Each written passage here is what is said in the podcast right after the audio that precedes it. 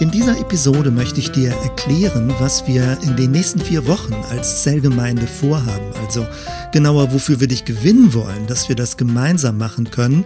Und ich möchte dir beschreiben, was es damit auf sich hat. Es geht insbesondere um das Format des Gottesdienstes, also was wir am Sonntagmorgen zusammen machen, was es damit auf sich hat und wie du dich beteiligen kannst. Zunächst einmal, inzwischen ist, denke ich, klar geworden, wir haben neue Rahmenbedingungen.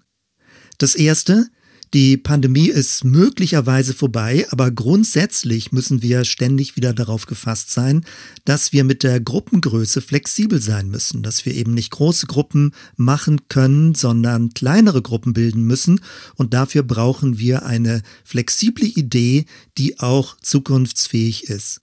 Das Zweite, wir haben bemerkt, du hast bemerkt, dass äh, nicht alle, die vor der Pandemie bei der Zellgemeinde dabei waren, jetzt immer noch dabei sind. Also die Gemeinde hat sich verändert. Manche sehen nicht mehr die Notwendigkeit oder nicht mehr unbedingt den Sinn darin, am Sonntagmorgen sich zusammen als Gemeinde zu treffen und haben sich zurückgezogen. Es gibt verschiedene Gründe dafür. Darum geht's mir jetzt gar nicht. Faktisch haben wir es jetzt aber mit einer kleineren Gemeinde zu tun als noch vor anderthalb Jahren. Manche sind nicht mehr da, andere sind dazugekommen, die Gemeinde hat sich verändert und das hat natürlich Auswirkungen. An manchen Stellen haben wir jetzt begrenztere Ressourcen. Wir merken das insbesondere im Musikbereich, aber auch A- und B-Dienst, Kaffeedienst, vielleicht auch im Kinderbereich, je nachdem, wie deine Wahrnehmung dort ist. Das heißt also, der Mitarbeiterstamm, der noch vor der Pandemie das gesamte Gemeindeleben auch organisiert und getragen hat, ist kleiner geworden und das hat Auswirkungen. Und bei manchen hat das ein bisschen stimmungsmäßige Auswirkungen, dass man traurig ist, dass man das schade findet, dass man ja irgendwie ein Verlustgefühl hat. Aber es ist jetzt anderthalb Jahre und wir versuchen nach vorne zu denken, jetzt in den Herbst und in den Winter hinein. Und mein Wunsch ist bei allem, was dich vielleicht bei diesen Fragen bewegt, dass wir rauskommen aus einem Minusgefühl. Also das Gefühl, wir haben zu wenig, zu wenig Leute oder zu wenig Ressourcen, zu wenig Möglichkeiten, zu wenig Ideen, um nach vorne kreativ und innovativ als Gemeinde arbeiten zu können.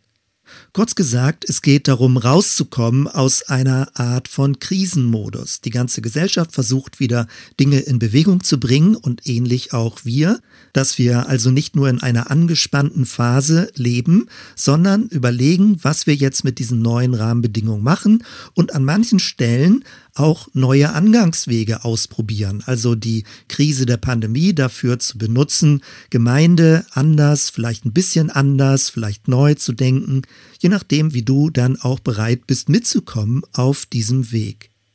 Worüber ich jetzt sprechen möchte, ist insbesondere über das Format des Gottesdienstes. Was ist die Erwartung? Was ist deine Erwartung, wenn du am Sonntagmorgen zum Gottesdienst kommst? Es kann sein, dass du sagst, ich komme, um Leute zu treffen und nicht nur am Bildschirm, sondern eben auch in echt, also präsent, präsentisch, dass man äh, wirklich also direkt die Person vor Augen hat, Gleichgesinnte zu treffen. Es könnte sein, dass du sagst, ich komme, um mich in meinem Glauben zu vergewissern, um eine neue Ausrichtung zu bekommen, um eine Klärung zu bekommen, was das Grundlegende des Lebens ist und dass wir uns in diesem Sinne finden, gemeinsam finden auf diesem Weg.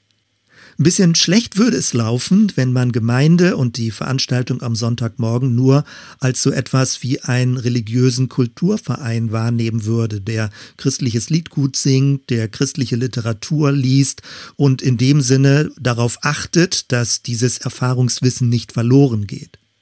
Wenn ich an Gottesdienst denke, dann beschäftigt mich eine Frage, insbesondere, also neben diesen anderen Fragen, die auch gut und wichtig sind, sich zu treffen, aber insbesondere beschäftigt mich die Frage, was ist die Wirkung, wenn wir uns am Sonntagmorgen treffen? Also wie wirkt sich das auf unser eigenes Leben aus und wie wirkt sich das über die Gemeinde hinaus aus?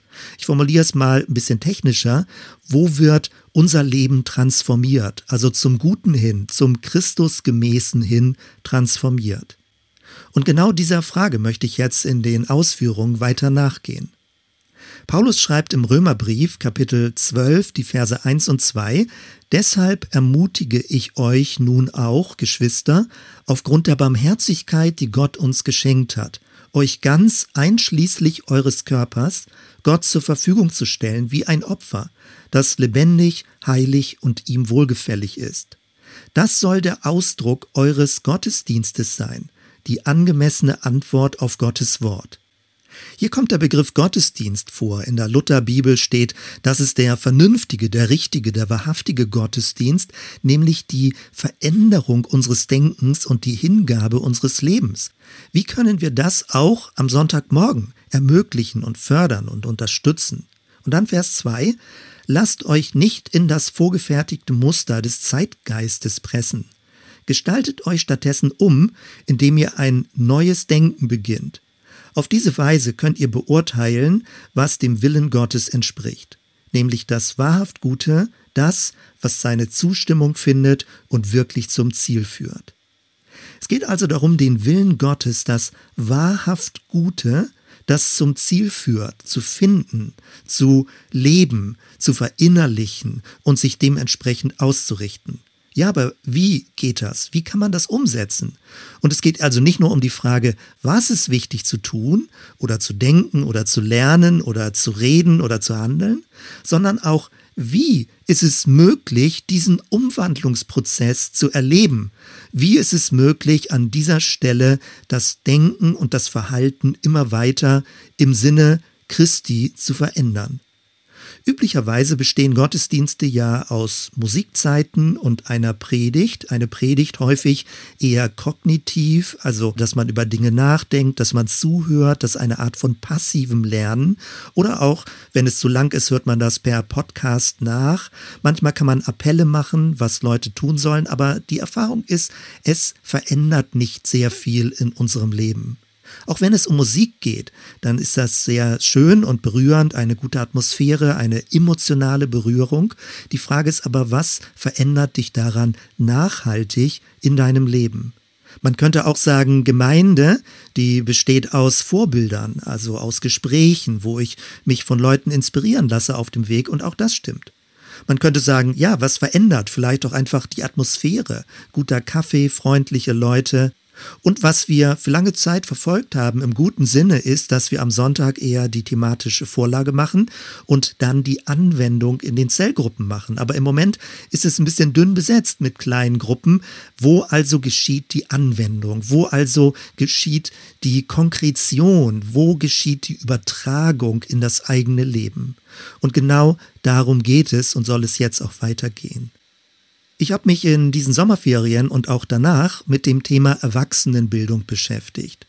Das klingt jetzt so ein bisschen abstrakt, als würde es so um christliche Bildung gehen, das meine ich aber nicht in dem Sinne. In einem Buch steht drin, in gewisser Weise sind Erwachsene zwar lernfähig, aber unbelehrbar. Das ist irritierend und man hat den Eindruck wie ein Paradox. Also Erwachsene könnten lernen, aber sie sind unbelehrbar. Ein bisschen mit Augenzwinkern geschrieben.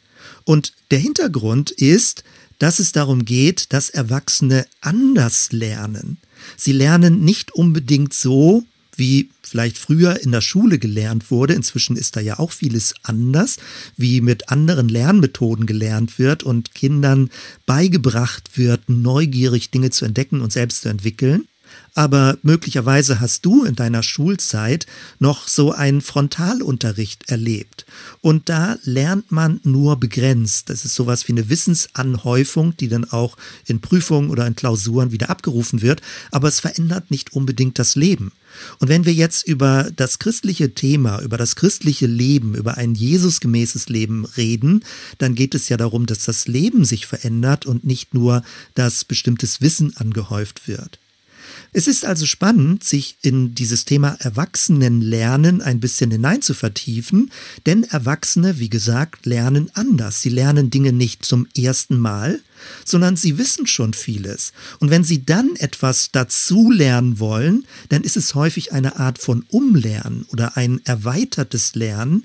Und es ist nötig, dass Dinge, die neu gelernt werden, andocken können an etwas Bestehendes, was man schon gelernt hat. In diesem Sinne muss es also integrierbar sein in die eigene Biografie und in die eigene Lernerfahrung.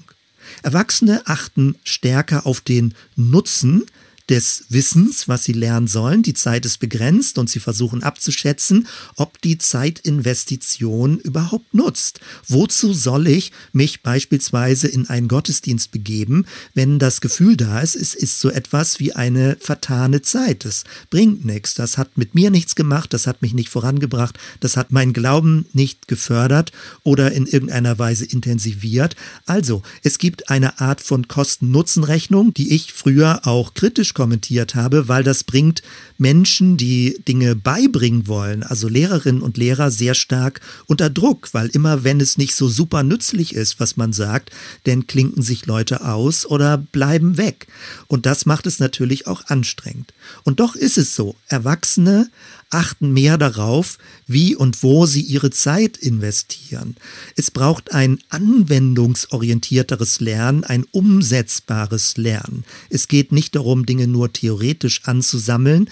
Das ist für viele relativ uninteressant. Wenn wir jetzt über Lernen reden, Vielleicht löst das ja nicht gerade das Beste bei dir aus. Ich werde gleich von Personalisierung des Glaubens sprechen und ich erkläre gleich, was das bedeutet. Es geht nicht um Lernen im Sinne von Kopflernen. Also bei Lerntheorien bewegen wir uns jetzt mit dem, was ich beschreibe, in einer sogenannten subjektorientierten Lerntheorie, also dass das Subjekt, du, der Hörer, die Hörerin, wichtig ist in ihrer Erfahrung, ihrer Biografie, ihrer Wahrnehmung, ihrem Lernstil, damit überhaupt Lernen im positiven Sinne geschieht. Und neben dem subjektorientierten Lernen geht es auch um transformatorisches Lernen. Wie also muss eine Art von Lernkultur oder eine Lernatmosphäre gestaltet sein, damit es Veränderungsprozesse im eigenen Leben auslöst?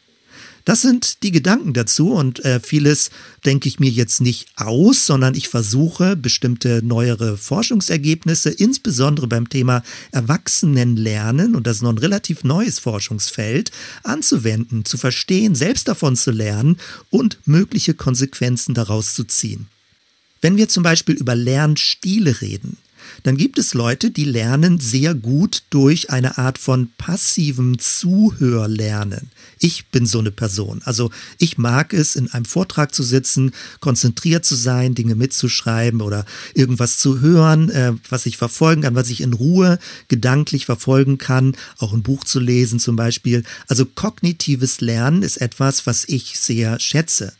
Es gibt aber eine zweite, eine dritte, eine vierte Form. Als zweites zum Beispiel ganz bekannt erlebnisorientiertes Lernen. Da geht es darum, Erfahrung zu machen, alle Sinne mit einzubeziehen, damit ich mit meiner gesamten Körperlichkeit in einem möglichen Lernprozess vorkomme. Etwas Drittes, dialogisches Lernen. Das sind Menschen, die sagen, ich brauche es, dass wir drüber reden. Ich brauche Gespräche, ich brauche Feedback. Ich muss mit Menschen ausdrücken können, was mich beschäftigt. Und während ich es ausdrücke, werden mir Dinge selber klarer und dadurch lerne ich dann auch. Oder etwas Viertes, Menschen wollen etwas tun, etwas basteln, etwas bauen, etwas modellieren. Sie wollen mit ihren Händen etwas gestalten und währenddessen lernen sie. Du merkst, es gibt verschiedene Lernstile und das ist in Ordnung, denn es gibt verschiedene Persönlichkeitstypen und jeder hat seinen eigenen Angangsweg. Die große Herausforderung ist jetzt, wie können wir eine Art von Lernkultur gemeinsam entwickeln, wo alle verschiedenen Lernstile ihren Raum und ihren Platz haben und es nicht besser und schlechter gibt. Das atmosphärische Ziel wäre dabei, dass Lernen Spaß macht dass es Spaß macht, neue Dinge zu entdecken, den Horizont zu erweitern, ein Lebensveränderungsprozess zu durchlaufen, negative Erfahrungen hinter mir zu lassen und Neues zu erkunden, dass es etwas Positives ist, so das Leben zu gestalten. Man lernt nie aus. Das ist ja auch noch eine relativ neue Erkenntnis, dass man nicht mit 25 Jahren zu Ende gelernt hat, sondern dass bis ins hohe Alter unser Gehirn plastisch ist und in Bewegung ist und sich neu gestaltet, je nachdem, in welche Lernerfahrung du dich hineinbegibst. Wenn man ein Leben lang lernt, wird das Leben intensiver und tiefer und reicher und du wirst eine aufgeschlossenere Persönlichkeit, eine veränderbare, eine geschmeidigere, eine flexiblere, eine interessantere Persönlichkeit. Menschen, die lernbereit sind, haben eine interessantere Ausstrahlung und allein das schon macht es wichtig und nötig gewissermaßen lernend zu leben. Wenn wir auf Jesus gucken, dann sehen wir, er hatte Schüler. Man nannte das damals Jünger. Das waren Männer, die er berufen hat, zwölf Leute, in seine Nachfolge. Und das waren Leute, die direkt ihn beobachtet haben, die sein Leben lernen wollten, wie er dachte, was er geredet hat, wie er gehandelt hat. Es ging nicht darum, dass sie Kopien von ihm werden, sie hatten alle zwölf ihre eigene Persönlichkeit, aber dass sie die Jesus-Atmosphäre, diesen inneren Charakter, den Jesus verkörpert hat, auch für sich aufgenommen haben. Also es ging nicht bloß darum, ein Fan von Jesus zu sein, Jesus irgendwie cool und super zu finden und zu applaudieren. Jesus hatte viele Fans damals, sondern es ging darum, wirklich in seiner Nähe zu sein, mit ihm unterwegs zu sein und das Leben an ihm auszurichten und demgemäß ihm dann auch ähnlicher zu werden. In seinem Denken, in seiner Sichtweise, wie er Menschen sieht, in seinen Handlungsformen und das eben an Jesus zu sehen, von ihm zu lernen und anderen wiederum weiterzugeben. Wo geschieht das nun heutzutage? Nun, du kannst als Einzelperson sagen, das spüre ich irgendwie innerlich, wie Jesus ist. Der Geist Gottes wohnt in mir und dann gibt er mir Impulse. Aber man kann sich dann auch immer so ein bisschen täuschen, wenn man das nur so in seiner inneren eigenen Persönlichkeit abmacht. Deswegen, wir lernen heutzutage in Gemeinschaft. Nämlich, wenn die Gemeinde der Leib Christi ist und wenn das Wort, die Bibel, auch Christi Wort an uns ist, dann lernen wir in Kombination, dass der Geist uns Impulse gibt, dass wir mit anderen Christen unterwegs sind, die uns gewissermaßen dann auch ein Rückspiegel, ein Spiegelbild sind, Christus zu sehen in ihnen und auch in uns und dass wir anhand des Wortes Gottes und den Wahrheiten, die dort drin stehen, lernen, wie Jesus damals gelebt hat und was das für die heutige Zeit bedeutet. Mit anderen Worten formuliert ist das Ziel, was ich jetzt gerade so versuche zu beschreiben, ein praktizierender Christ, eine praktizierende Christin zu sein. Es gibt sehr abstrakte, theoretische, so irgendwie Christentumsdinge. Die Frage ist aber, was heißt es, so zu leben? Eigentlich ein Jesusgemäßer Christ zu sein. Seltsam, dass man das überhaupt betonen muss, aber man muss es betonen. Denn das Wort Christ oder Christentum ist an vielen Stellen sehr unkonkret geworden, dass man nicht mehr ganz genau weiß, was beinhaltet das eigentlich. Und deswegen betonen manche, also je nachdem, in welcher Religion sie zu Hause sind, sie sind ein praktizierender Muslim, ein praktizierender Buddhist oder eben auch ein praktizierender Christ, eine praktizierende Christin. Es geht darum, anzuwenden, was wir von Jesus her lernen, verstanden haben und wie wir das in die heutige Zeit übertragen können und immer wieder zurück. Aber wie geschieht das? Wie ist es nicht bloß ein Appell, nicht bloß eine abstrakte Wahrheit, sondern wie können wir das miteinander leben? Und es ist ein lebenslanges Lernen, diesen Weg zu gehen. Wechseln wir in einen zweiten Abschnitt. Was ist der Auftrag von Gemeinde? Wir haben da schon vielfach drüber nachgedacht, aber mir liegt daran, es immer kürzer und klarer und kompakter zu formulieren. Wenn Gemeinde einen Auftrag hat, wenn es darum geht, das Leben von uns, von Menschen, von anderen Menschen zu verändern, was soll gelernt werden, was soll getan werden? Und wie gesagt, aus meiner Sicht ist der Begriff Ich bin Christ oder Ich bin Christin ja nicht so wirklich aussagekräftig. Es gibt dann andere Formulierungen, die wir in der Bibel lesen, wie zum Beispiel, was sollen wir tun? Wir sollen den Missionsauftrag erfüllen. Oder wir sollen ein Zeugnis für Jesus sein. Oder wir sollen Menschen zu Jüngern machen. Oder wir sollen Frucht für das Reich Gottes hervorbringen. Oder wir sollen zu Christus hinwachsen. Oder wir sollen ein Gott wohlgefälliges Leben führen. Oder wir sollen den neuen Menschen anziehen. Oder wir sollen mündig im Glauben werden. Und all das sind biblisch richtige Formulierungen. Wenn man aber ein bisschen nachbohrt, dann scheint manchmal gar nicht so ganz genau beschreibbar zu sein, was damit gemeint ist. Also dann sind es eigentlich nur fromme Containerbegriffe. Man hat dann was ganz Frommes gesagt, aber so klar ist der Inhalt nicht. Manche reden dann von Jüngerschaft oder von Evangelisation, manche reden auch von Christianisierung und sofort kommen negative Erfahrungen hoch, schlechte Erinnerungen, die diese Begriffe auslösen. Und deswegen versuche ich, wenn es um den Auftrag von Gemeinde geht, immer so ein bisschen diese Tretminen in den Begriffen, die so kontaminiert sind, wegzulassen und andere Formulierungen zu finden, die beschreiben, was ist der Auftrag von Gemeinde. Wenn wir uns gemeinsam treffen, wenn wir gemeinsam Jesus folgen wollen, was bedeutet das? Was tun wir dann? Und der Vorschlag, den ich ja schon an vielen anderen Stellen gemacht habe und jetzt nochmal ganz kurz zusammengefasst wiederhole, ist, wir verwenden das Wort Shalom, um daran alles zu erklären. Das Wort Shalom, ich meine, das klingt ein bisschen wie Kirchentag, 70er, 80er Jahre, Friedensbewegung und so weiter. Aber schade wäre, wenn es nur so altbacken rüberkommt. Es ist ein hebräisch großartiges Wort, ein riesiges Bedeutungsfeld. Und das werde ich jetzt nicht weiter ausführen, sondern eben nur kurz andeuten. Gemeinde ist dann ja, wenn wir ein Bild verwenden, so etwas wie ein Garten oder ein Gewächshaus vielleicht auch, wo Gemüse und Blumen heranwachsen. Was wächst daran? Schalompflanzen. Menschen, die wie eine Pflanze sind, die einen Schalomduft ausbreiten, die einen Schalomduft in die Welt hinaustragen. Oder Gemeinde ist dann vielleicht wie ein Musikorchester. Nun vielleicht nicht sowas wie eine militärische Marschkapelle, sondern eher so etwas wie ein Jazzorchester, wo Leute improvisieren und ihr eigenes Leben mit einbringen. Ja, was sind denn die Instrumente? Was sind die Personen? Es sind Shalom-Akteure und sie spielen die Melodie des Shalom. Oder Gemeinde, man könnte auch sagen, ist so etwas wie eine Künstlerwerkstatt, eine Bildhauerwerkstatt. Und was wird hergestellt? Shalom-Akteure. Wir gemeinsam arbeiten daran, in Christi Namen, dass wir Shalom-Akteure, Shalom-Akteurinnen werden. Tobias hat letzten Sonntag ein Bibelvers aus Epheser 2 gewählt und den als Leitvers in dem Gottesdienst verwendet. Epheser 2, Vers 10. In Jesus Christus sind wir Gottes Meisterstück. Er hat uns geschaffen, dass wir tun, was wirklich gut ist. Gute Werke, die er für uns vorbereitet hat, dass wir damit unser Leben gestalten. Hier haben wir also das Bild einer Künstlerwerkstatt.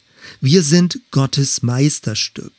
Wir sind schon in seinen Händen zu etwas Besonderem gemacht worden, aber wir werden auch im Verlauf unseres Lebens weiter bearbeitet im guten Sinne, dass wir immer mehr in die Gestalt Christi, so wie Christus in unserem Leben Gestalt gewinnt, umgeformt werden. Und wie es in dem Vers drin steht, es geht darum zu tun, was wirklich gut ist. Ja, aber was ist wirklich gut? Und wieder sind wir beim Stichwort Shalom. Wenn wir also über Lernen sprechen, über Veränderung des Lebens, Transformationsprozesse, Personalisierung des Glaubens, was ist der Lerninhalt? Die Antwort, der Shalom Gottes. Im Alten Testament ist dieser Begriff Shalom sehr, sehr wichtig. Du fragst dich vielleicht, wo kommt das im Neuen Testament vor? Nun, es kommt in dem Begriff Reich Gottes vor. Es ist ein Friedensreich Gottes, ein Königreich der Himmel. Und es geht da weniger um Hierarchie, sondern es geht um die Atmosphäre der Versöhnung.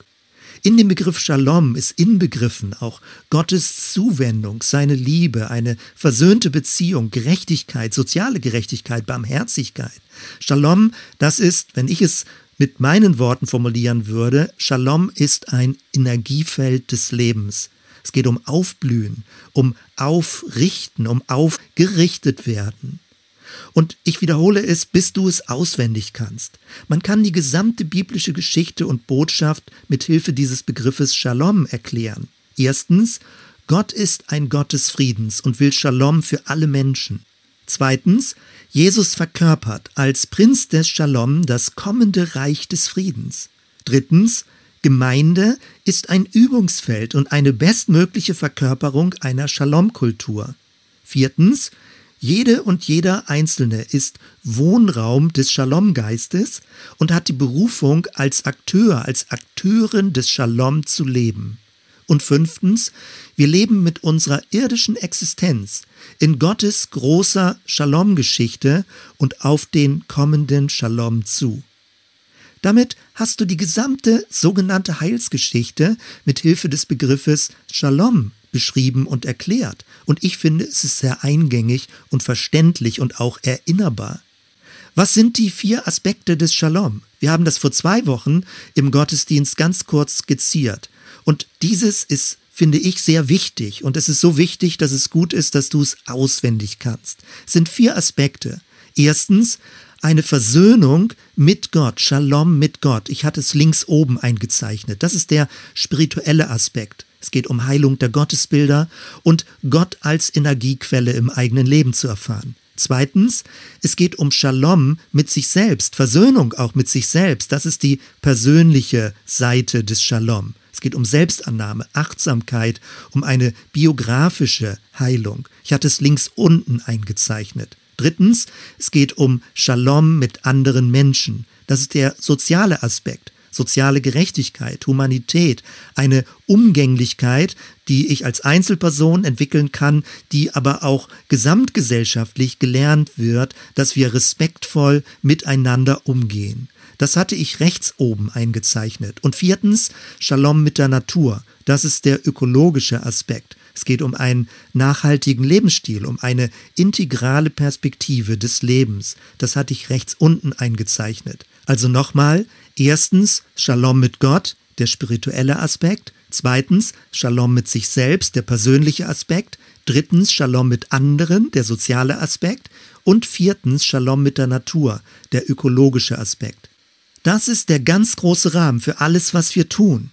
Und immer wenn du etwas lehrst, etwas beibringst, Werte auch vermitteln möchtest, dann ist das die Rahmenstruktur. Ob wir Gottesdienste inhaltlich gestalten, ob es um Kindergruppen geht, was dort inhaltlich gemacht wird, wenn du deine Zellgruppe leitest, vielleicht einzelne Schulungen, wenn Predigten vorbereitet werden, alles hat mit dieser großen Rahmenstruktur zu tun und mit dem Ziel, dass wir selbst Friedensstifter werden, dass Christus in uns lebt als Friedensstifter, als Shalom-Akteur. Paulus schreibt auch wieder im Römerbrief, Römer 14, Vers 17, denn das ist das Reich Gottes, das Friedensreich Gottes. Es ist nicht Essen und Trinken, also nur das irdisch Sichtbare, sondern es ist Gerechtigkeit und Friede und Freude im Heiligen Geist. Das sind große, wieder auch hebräische Begriffe hinter diesen neutestamentlichen Begriffen. Gerechtigkeit, ein ganz großer Begriff, Friede, der Shalom und die Freude im Heiligen Geist. Das ist die Rahmenstruktur, wie wir leben, was die Lerninhalte sind und wie dann es in einzelne Teilziele oder Unterrubriken aufgeschlüsselt wird. Was folgt daraus für einzelne Menschen, für dich und mich, für andere? Es sind drei Punkte. Erstens, dass wir den Weg des Shalom wählen und dass wir andere einladen, diesen Weg des Shalom auch zu wählen. Biblisch formuliert würde das dann heißen, Jesus folgen oder ein Jünger Jesu werden. Das zweite, es geht darum, die vier Aspekte des Shalom einzuüben, nicht nur zu wissen, sondern zu üben. Und das ist ein lebenslanges Lernen. Da würde man dann sagen, dass wir zu einer Person des Friedens werden. Und als drittes, es geht darum, als Shalom-Vorbild andere zu inspirieren und anzuleiten. Also es nicht nur für mich selbst zu lernen, sondern beispielsweise, wenn man mit Kindern zu tun hat oder mit Menschen, die neu zum Glauben kommen, sie zu inspirieren und anzuleiten, selbst immer mehr diesen Weg des Shalom zu gehen. Das könnte man dann biblisch Frucht hervorbringen nennen, weil es ist ein Multiplikationsweg.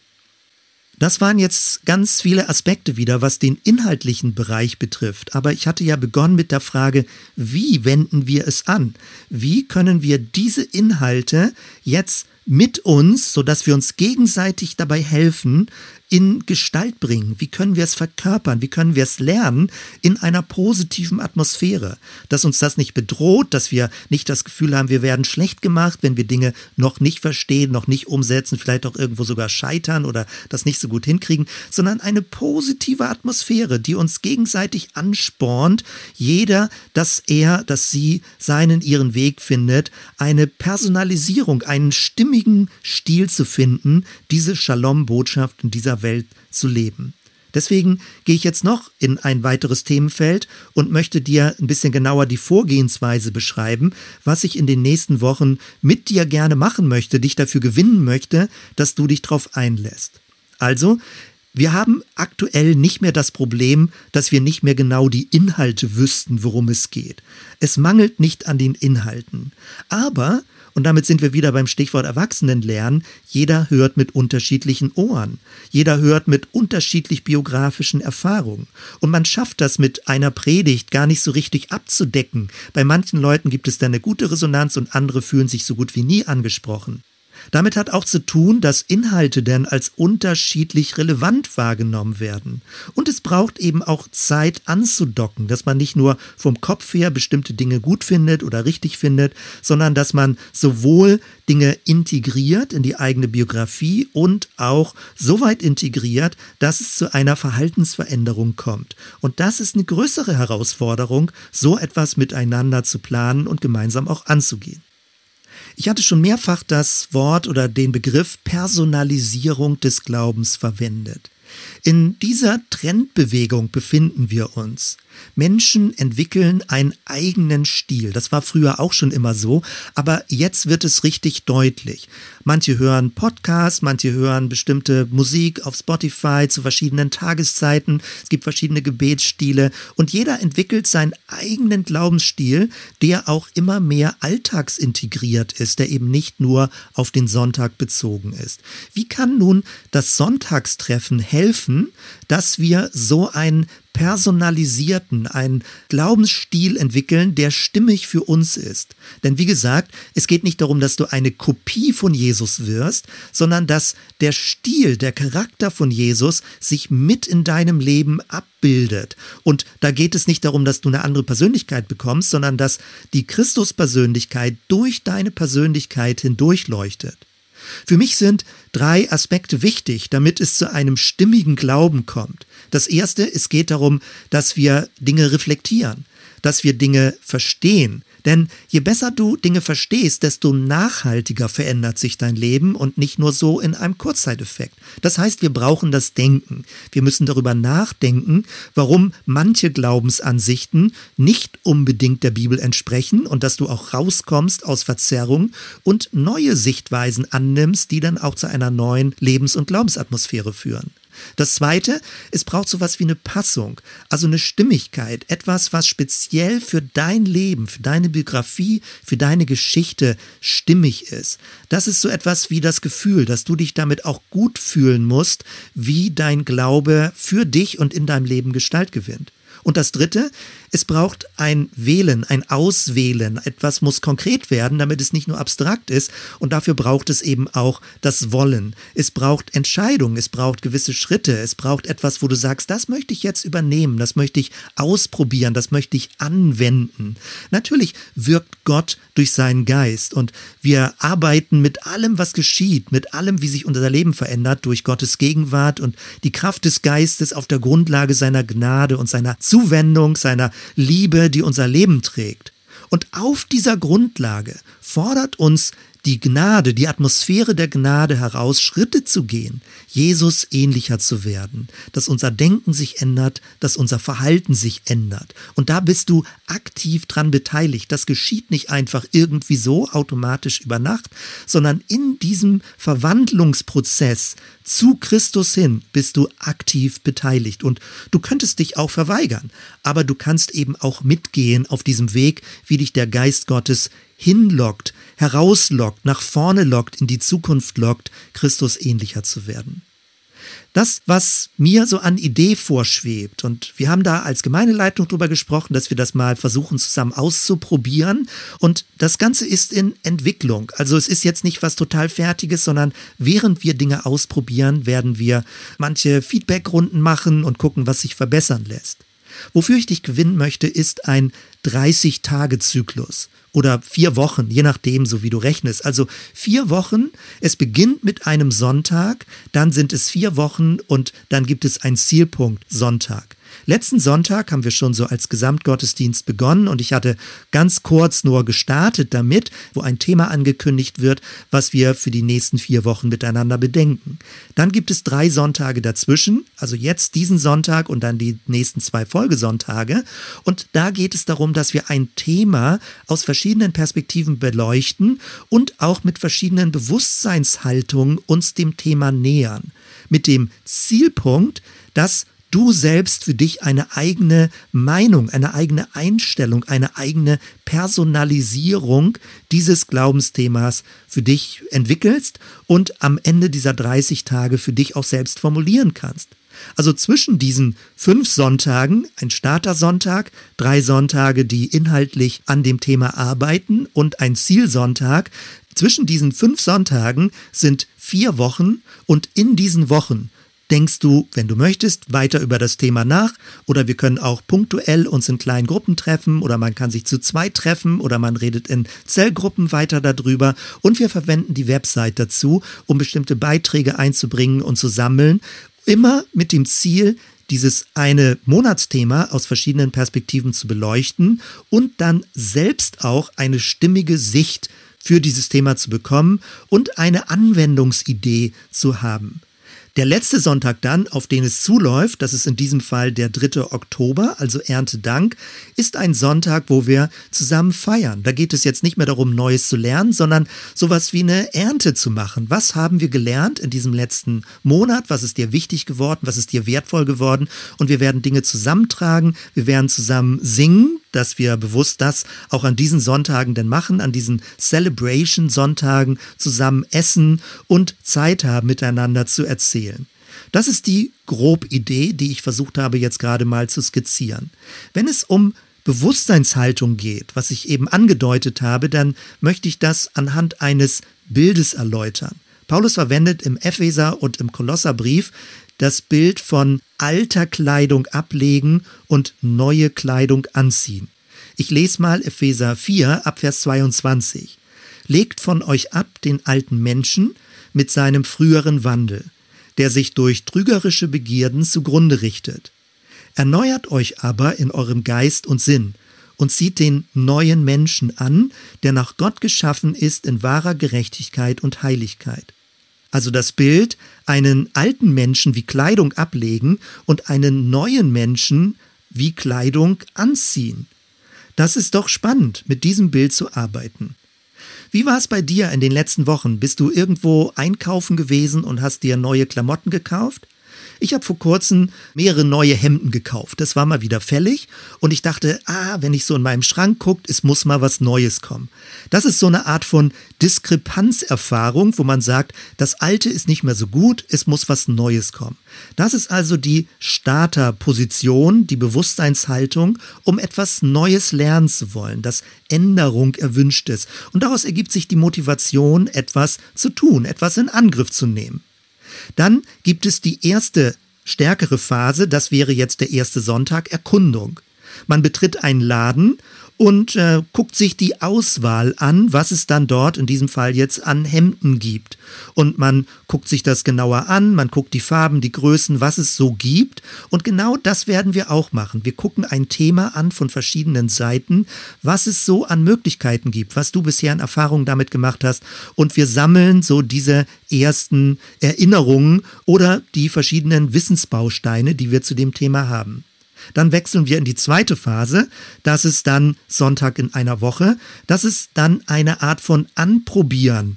Man zieht die verschiedenen Kleidungsstücke an, man testet sie aus, man geht in die Umkleide, in die Ankleide und stellt sich vorm Spiegel und probiert aus, wie würde sich das anfühlen, wenn ich diese Sichtweise übernehme, wenn ich diese Handlungsweise übernehme? Man könnte es auch ein bisschen komplizierter Prototyping nennen. Also wir probieren ein Prototyp aus und sagen, was würde passieren, wenn ich mit meinem Leben mich in diese Richtung verändern würde?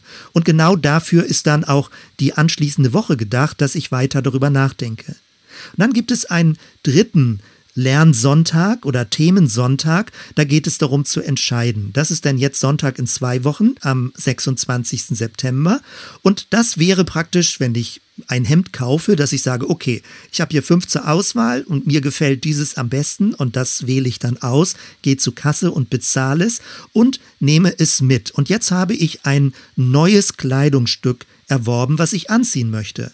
Und wenn wir über diesen Celebration Sonntag, diesen Erntesonntag nachdenken, dann geht es darum, die neue Kleidung zu zeigen. Das habe ich neu gelernt. Das ist mir neu wichtig geworden. Das ist mir plötzlich klar geworden. Und so hat sich mein Leben angefangen zu verändern in diesem Bereich. Es kann ein ganz kleiner Bereich sein oder auch etwas Größeres, wo du den Eindruck hast, hier hat es eine Weichenstellung gegeben und du hast dich entschieden, folgenden Weg einzuschlagen. Mit diesem Bild versuche ich also die verschiedenen Bewusstseinshaltungen zu beschreiben, wie wir durch die drei Zwischensonntage zwischen diesem Anfangs-Celebration und dem Schluss-Celebration-Sonntag, diesen Zwischensonntagen, was wir da tun werden. Es geht um das Denken, dass wir Dinge erkunden, es geht um das Anprobieren, das Gefühl, wie stimmig fühle ich mich damit und es geht um Entscheiden. Für was möchte ich mich entscheiden, in welche Richtung soll sich mein Leben verändern? Und wir brauchen dafür eine positive Lernkultur. Und vieles haben wir gelernt, zum Beispiel auch in den Ankerzellen, dass man respektvoll miteinander umgeht, dass man nicht den anderen kommentiert, dass man keine ironischen Kommentare macht, weil manches ist sehr sensibel, wenn man sich rantraut und sein inneres Ich zeigt, wo man unsicher ist, wo man Verletzungen hat und wo man auch Veränderungsprozesse durchlaufen möchte. Es ist da nicht hilfreich, irgendeinen ironischen Spruch oder eine kritische Rückfrage oder belehrende Kommentare denn zu hören.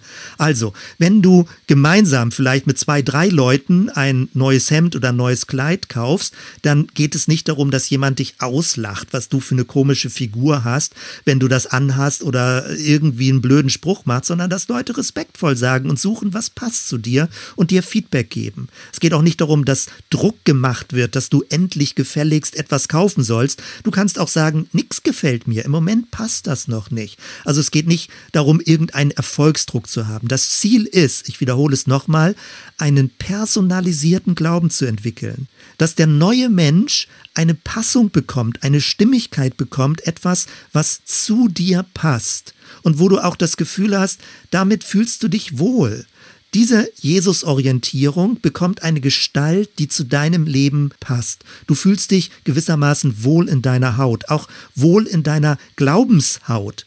Und immer dann, wenn es stimmig wird, wenn du den Eindruck hast, das passt zu dir, das ist eine Sprache, die zu dir passt, das ist ein Auftreten, das zu dir passt, dann kannst du es auch öffentlich vertreten. Dann traust du dich damit in die Öffentlichkeit. Ein neues Hemd in der Öffentlichkeit, ein neues Kleid in der Öffentlichkeit, eine neue Frisur in der Öffentlichkeit. Und du schämst dich nicht dafür, weil es ist ja mutig, eine Veränderung zu zeigen. Und du hoffst natürlich, dass Leute mitgehen und das auch gut finden und dass du nicht irgendwie blöde Sprüche abkriegst. Aber immer dann, wenn du den Mut hast, öffentlich zu werden mit einer Veränderung, dann hat eine Veränderung wirklich stattgefunden, weil du traust dich dazu zu stehen. Und genau darum geht es auch, wenn dein Glaube eine personalisierte Form bekommt. Gemeinde ist ein geschützter Raum zum Üben. Also bestmöglichst. Ich hoffe, dass es ein geschützter Raum zum Üben ist und dass wir uns gegenseitig helfen, diese Art von Glaube zu finden, der für jeden stimmig ist und den man dann auch an anderer Stelle öffentlich vertreten kann. Ich hatte in dem früheren Podcast von Islands of Sanity gesprochen, also Inseln der geistigen, der geistlichen Gesundheit, wo man merkt, hier ist ein wohlwollendes Klima, hier ist ein aufbauendes Klima, hier kann ich mich zeigen, auch wenn ich noch unfertig bin, und hier kann ich Entscheidungen treffen, die gereift sind und wo ich den Eindruck habe, das passt zu mir und so möchte ich die nächste Lebensetappe in Angriff nehmen. Damit komme ich zum Schluss. Der Vorschlag ist, dass wir in einem ersten Durchlauf, also die ersten 30 Tage jetzt, die ersten vier Wochen, das Thema wählen, ein gelingendes Leben. Was ist ein gelingendes Leben? Und gar nicht so ganz allgemein, sondern mit dem Zielpunkt, was ist für dich ein gelingendes Leben? Und welche Schritte möchtest du unternehmen, damit du mehr dieses Empfinden hast, dass dein Leben gelingt und so wie du lebst, dass das stimmig für dich ist? Das wäre unser Monatsthema jetzt für September. Und wir starten damit am Sonntag. Ich lade dich ein, dass du dabei bist, dass du dich einlässt auf dieses Thema. Am Sonntag werden wir dazu verschiedene Dinge machen. Und wie gesagt, dann nicht nur jetzt am 12. September, sondern auch am 19., am 26. und dann mit dem Zielpunkt 3. Oktober ein Erntedankfest, auch im geistlichen Sinne. Was ist gelungen? Wir feiern das Gelungene in unserem Leben und wir freuen uns auf das nächste, was neu gelingen wird. Ich arbeite daran, die Website dementsprechend auch ein bisschen auszubauen, dass man in eine Monatsgruppe eintreten kann und monatsweise dann eben auch diese Themen, die man machen möchte, die wir auch gemeinsam dann entscheiden können, miteinander bedenkt und bearbeitet und auf einer gemeinsamen inhaltlichen, spirituellen Reise ist. Das hoffe ich, dass all das, was wir an Ressourcen haben, gut zusammenkommt und dass ich dich dafür gewinnen und aktivieren kann, dich mitzubeteiligen und auch von dem, was dir möglich ist, Beiträge mit einzubringen, damit wir wirklich einen gemeinschaftlichen, einen im besten Sinne kollektiven Lernweg, einen spirituellen Lernweg, einen biografischen Lernweg miteinander gehen, jeder dort, wo er sich befindet und wie es für die nächste Zeit für ihn sinnvoll oder für sie sinnvoll erscheint. Wenn all das, was ich bisher dir erzählt habe hier, dich überfordert und sagst, ah, ich kann mir da noch gar nichts richtig drunter vorstellen, wer weiß, was das ist und ich weiß nicht so und wie und so. Ich möchte dich einfach nur gewinnen und ermutigen, komm am Sonntag einfach.